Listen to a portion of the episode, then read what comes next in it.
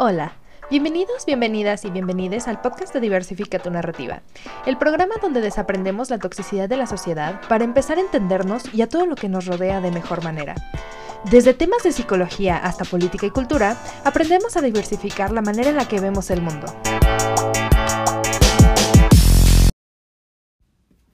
Ok, bueno. Pues en este episodio complementario, em, en el mes de marzo, de el mes que le estamos dedicando al feminismo en Diversifica tu Narrativa, vamos a hablar sobre el patriarcado. Y si alguna vez han escuchado algo sobre feminismo, seguramente han escuchado el concepto. Si escuchan el programa o lo han escuchado desde algunos episodios atrás, seguramente han escuchado que he hablado sobre el patriarcado. Entonces, vamos a empezar con una definición. El patriarcado, cuando nos referimos al patriarcado, hacemos referencia a un sistema de estructuras y prácticas sociales en donde los hombres heterosexuales cisgénero, que son considerados el patriarca, dominan a las personas y a otras identidades de género y marginalizan a las sexualidades. Esto lo hacen, pues, em, los hombres heterosexuales cisgénero tienen las, el mayor número de posiciones de poder o de, o de, pues sí, de posturas de poder en la sociedad.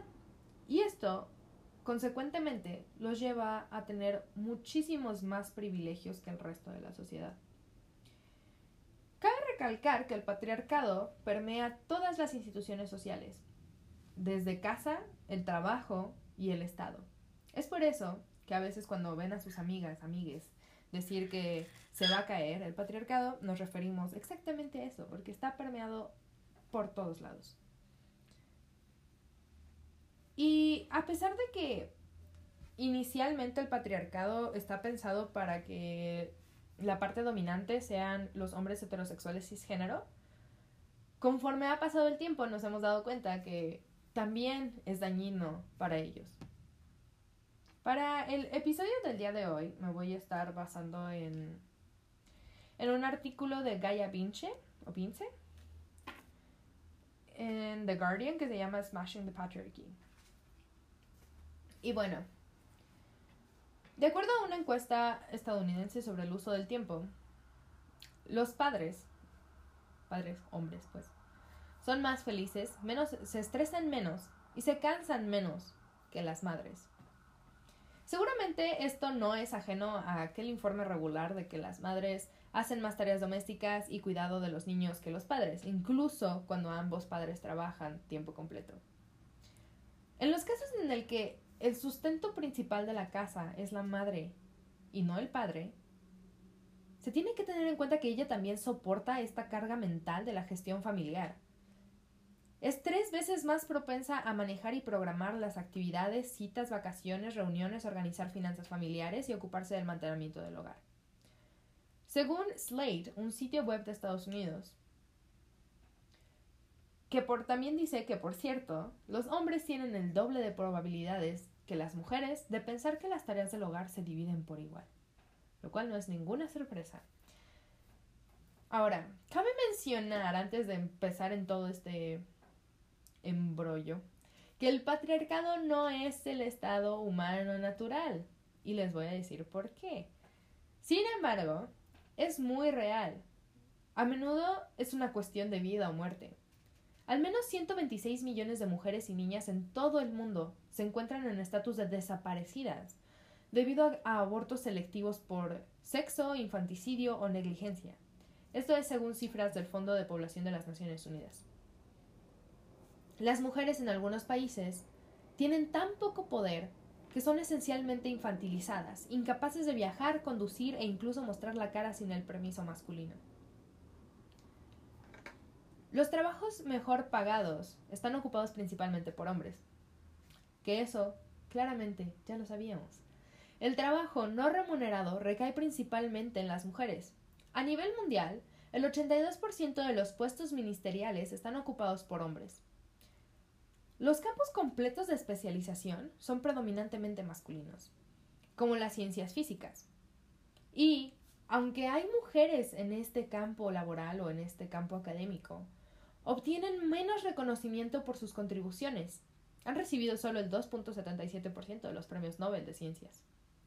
Según una variedad de figuras de alto perfil, principalmente hombres, principalmente psicólogos, que son reforzados sus figuras por cátedras y muchísimos discípulos, dicen que existen importantes razones biológicas por las cuales hombres y mujeres tienen diferentes roles y estatus en nuestra sociedad. ¿Ya les va sonando ahí la red flag? Steven Pinker, por ejemplo, ha argumentado que los hombres prefieren trabajar con cosas, mientras que las mujeres prefieren trabajar con personas. Esto, dijo, explica por qué más mujeres trabajan en el sector de la caridad y la salud, que por cierto es mal remunerado, en lugar de obtener un doctorado en ciencias, como si las cosas fueran tan fáciles para las mujeres como solamente desear y aventarnos a hacerlo.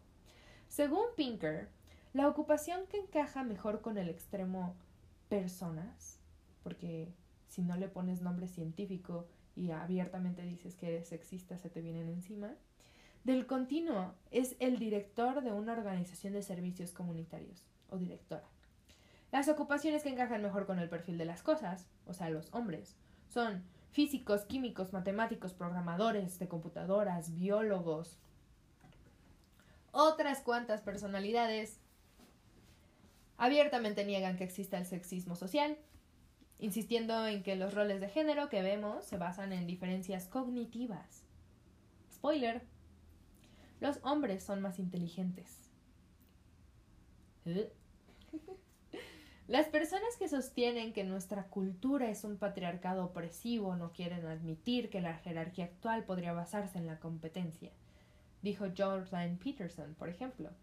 Su, su, razonamiento sugiere que las mujeres serían más felices si no criticáramos el patriarcado sino que nada más nos limitáramos a observar nuestros roles de género tradicionales. Estas teorías han sido demolidas por una serie de académicos, incluida la neurocientífica Gina Rippon y la psicóloga Cordelia Fine. Ciertamente existen diferencias biológicas entre hombres y mujeres, desde su anatomía sexual hasta las hormonas. Sin embargo, incluso esto no es tan claro como parece. Hay personas que son intersex, pero eso es tema para otro episodio. Los cerebros de los hombres son en general un poco más grandes que los de las mujeres. Y los escaneos, los las resonancias magnéticas, tomografías, etc., escaneos en general, revelan algunas diferencias en el tamaño y la conexión de regiones cerebrales específicas, como por ejemplo en el hipocampo, en grandes muestras de hombres y mujeres. Sin embargo, solo un pequeño porcentaje, y me estoy refiriendo entre el 0 y el 8%, de hombres y mujeres individuales resulta tener un cerebro, típicamente masculino o femenino. La mayoría de las personas se encuentran en algún punto intermedio, y si alguien tiene las habilidades para las matemáticas, la conciencia espacial, el liderazgo o cualquier otro atributo de género, no se puede predecir conociendo su sexo, como han demostrado múltiples estudios. Anatómica y cognitivamente, hay más diferencias dentro de los dos sexos que entre ellos. No hay evidencia de que las mujeres seamos menos capaces de los trabajos y puestos sociales que ocupan predominantemente los hombres. Cuando las mujeres tienen la oportunidad de desempeñar los roles masculinos, se muestran igualmente competentes. Los investigadores calcularon recientemente que fue el sesgo contra las mujeres y no la subrepresentación lo que explica la distribución de género que se observa en premios como los premios Nobel. Las mujeres no son menos inteligentes, menos lógicas o menos capaces que los hombres. Las raíces del patriarcado, en otras palabras, no se pueden encontrar en nuestra biología. La supremacía masculina, a pesar de su ubicuidad, es sorprendentemente reciente. Hay pruebas contundentes de que las sociedades patriarcales se remontan a menos de 10.000 años. Los humanos probablemente evolucionaron como una especie igualitaria y permanecieron así durante cientos de miles de años. Una pista está en el tamaño similar de machos y hembras humanos que muestran la menor disparidad de todos los simios, lo que indica que la dominación masculina no es la fuerza impulsora en nuestra especie. De hecho, la igualdad, la, la igualdad, ya no sé leer, la igualdad la supremacía masculina, a pesar de su ubicuidad, es sorprendentemente reciente. Hay pruebas contundentes de que las sociedades patriarcales se remontan a menos de 10.000 años. Los humanos probablemente evolucionaron como una especie igualitaria y permanecieron así durante cientos de miles de años. Una pista está en el tamaño similar de machos y hembras humanos que muestran la menor disparidad de todos los simios. Lo que indica que la dominación masculina no es la fuerza impulsora de nuestra especie. De hecho, la igualdad entre los sexos en nuestra ascendencia temprana habría sido evolutivamente beneficiosa. Los padres que se dedicaron tanto a las niñas como a los niños, y los nietos de ambos, dieron a nuestros antepasados una ventaja de supervivencia, porque esto fomentó las redes sociales críticas de mayor alcance de las que dependían para intercambiar recursos, genes y conocimientos culturales. Las sociedades matriarcales también pueden haber sido más comunes en nuestras comunidades ancestrales. Las relaciones femeninas sólidas hubieran ayudado a unir a una comunidad más grande, y poder contar con amigos para cuidar a, los niños les habría dado a nuestros antepasados el tiempo y la energía para apoyar al grupo a través del suministro de alimentos y otras actividades. De hecho, hay varias sociedades en las que el matriarcado es la norma. Algunas de ellas, incluidas el pueblo Bribri, que cultiva cacao en Costa Rica, y el cultivo de arroz Minangkabau en Sumatra, Indonesia. Se trata de comunidades en las que las mujeres son las propietarias de las tierras y las que toman las decisiones. En otras palabras, los humanos no estamos programados genéticamente para el dominio masculino. No es más natural para nosotros vivir en un patriarcado que en un matriarcado o en una sociedad igualitaria. De la misma manera, es tan natural que los humanos coman una dieta paleo, como lo es comer algodón de azúcar con sabor a chicle, tener sexo como hombre y mujer o como tres hombres, vivir en una choza de paja o en una burbuja de cristal debajo del océano. Esto se debe a que, a diferencia de otros animales, nosotros somos seres culturales. Para nuestra especie, la cultura es nuestra naturaleza y la clave para comprender nuestros comportamientos y motivaciones. La invención social, tecnológica y de comportamiento son parte de nuestra naturaleza, parte de lo que significa ser humano. Nos impulsa la cultura más que el instinto. Y nuestra cultura influye en nuestro medio ambiente y en nuestros genes. Nuestra cultura acumulativa, extraordinariamente flexible, nos permite hacernos a nosotros mismos incluso cuando atribuimos nuestros éxitos y fracasos a nuestros genes. Esto no quiere decir que el hecho de que haya surgido un rasgo cultural sea necesariamente bueno. Las normas patriarcales, por ejemplo, son dañinas para nuestra salud y nuestra sociedad. Aumentan la muerte y el sufrimiento y limitan el potencial creativo de la humanidad. Sin embargo, no somos esclavos de nuestra biología ni de nuestras normas sociales, incluso si puede que nos sintamos así. El condicionamiento cultural humano comienza al nacer. De hecho, las normas sociales incluso tienen un impacto antes del nacimiento. Un estudio encontró que cuando se les informaba a las mujeres embarazadas sobre el sexo del bebé que llevaban, describían sus movimientos de manera diferente. Las mujeres que se enteraron de que estaban cargando a una niña describieron típicamente los movimientos como silenciosos, muy suaves, más rodando que pateando. Mientras que los que sabían que llevaban un niño describieron movimientos muy vigorosos, patadas y puñetazos, una saga de terremotos. Muchas de las ideas que consideramos universalmente sostenidas son simplemente las normas sociales de nuestra propia cultura. Liberté, égalité, fraternité pueden ser valores por los que valga la pena morir en Francia, por ejemplo. Pero la libertad personal no se considera importante o deseable para otras sociedades que priorizan valores como la pureza. Hay que considerar la idea de la responsabilidad. Por ejemplo, en culturas occidentales, si dañas deliberadamente a una persona o su propiedad, esto se considera como un delito mucho peor que si lo hicieras por accidente. Mientras que en otras culturas, los niños y los adultos son castigados de acuerdo con el resultado de sus acciones. La intencionalidad se considera imposible y por lo tanto, en gran medida, irrelevante. Las diferencias biológicas entre hombres y mujeres, o incluso entre grupos étnicos, no nos dicen nada sobre cuán inteligente, empática o exitosa es una persona. Los humanos de hoy en día somos genéticamente idénticos en un 99.9%. Aunque nos hemos expandido mucho más allá de nuestro nicho evolutivo tropical durante decenas de miles de años, no nos hemos especializado, ni siquiera nos hemos diversificado en diferentes subespecies. Nuestros antepasados no han necesitado hacer adaptaciones biológicas dramáticas a los entornos muy distintos en los que vivimos, porque en cambio, evolucionamos culturalmente y nos diversificamos en una complejidad de culturas adaptadas de manera distinta, cada una con sus propias normas sociales.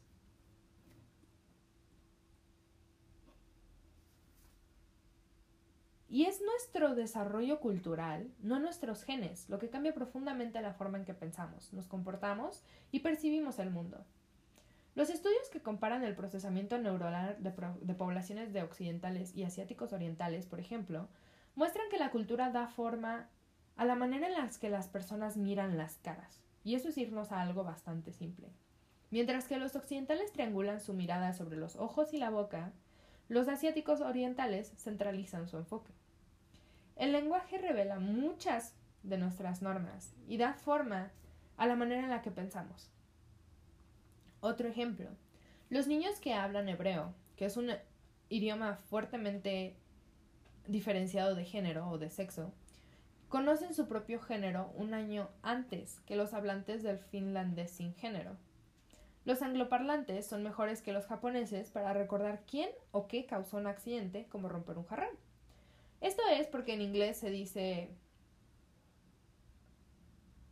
Jimmy broke the vase, o sea, Jimmy rompió el jarrón, mientras que en japonés el agente de causalidad se usa en raras ocasiones y simplemente se limitan a decir el jarrón se rompió.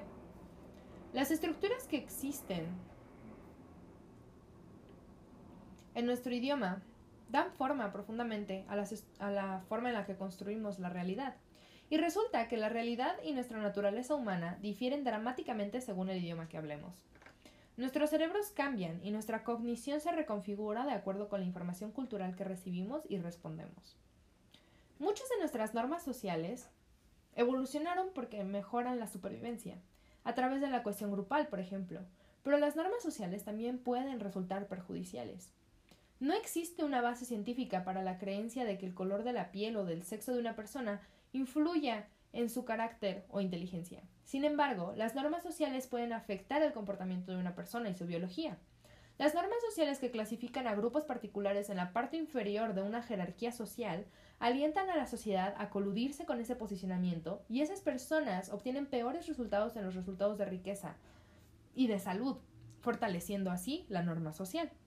Un importante estudio realizado por investigadores de Berkeley de 30.000 trabajadores por turnos en Estados Unidos encontró que los trabajadores negros, hispanos y de otras minorías, en particular las mujeres, tienen muchas más probabilidades de que se les asignen horarios irregulares, y las repercusiones nocivas de esto no solo las siente el trabajador, sino también sus hijos, a quienes les fue peor.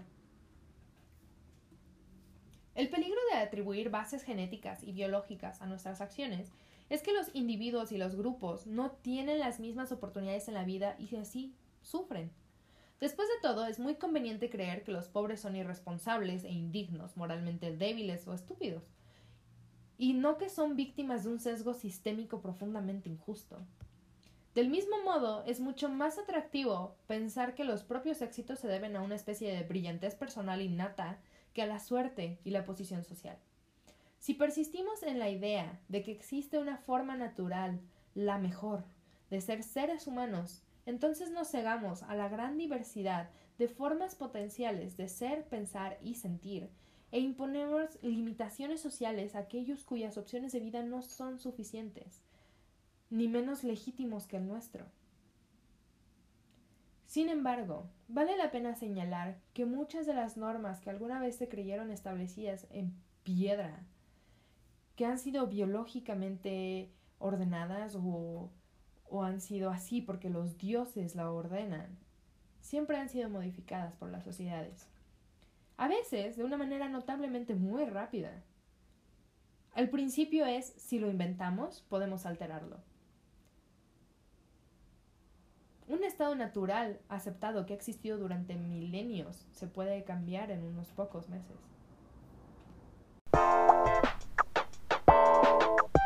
Y bueno, eso fue todo por el día de hoy. Como siempre, muchas gracias por escuchar el podcast. Recuerden que pueden seguirnos en arroba diversifica tu narrativa en Instagram para conocer más sobre los temas tratados en el programa.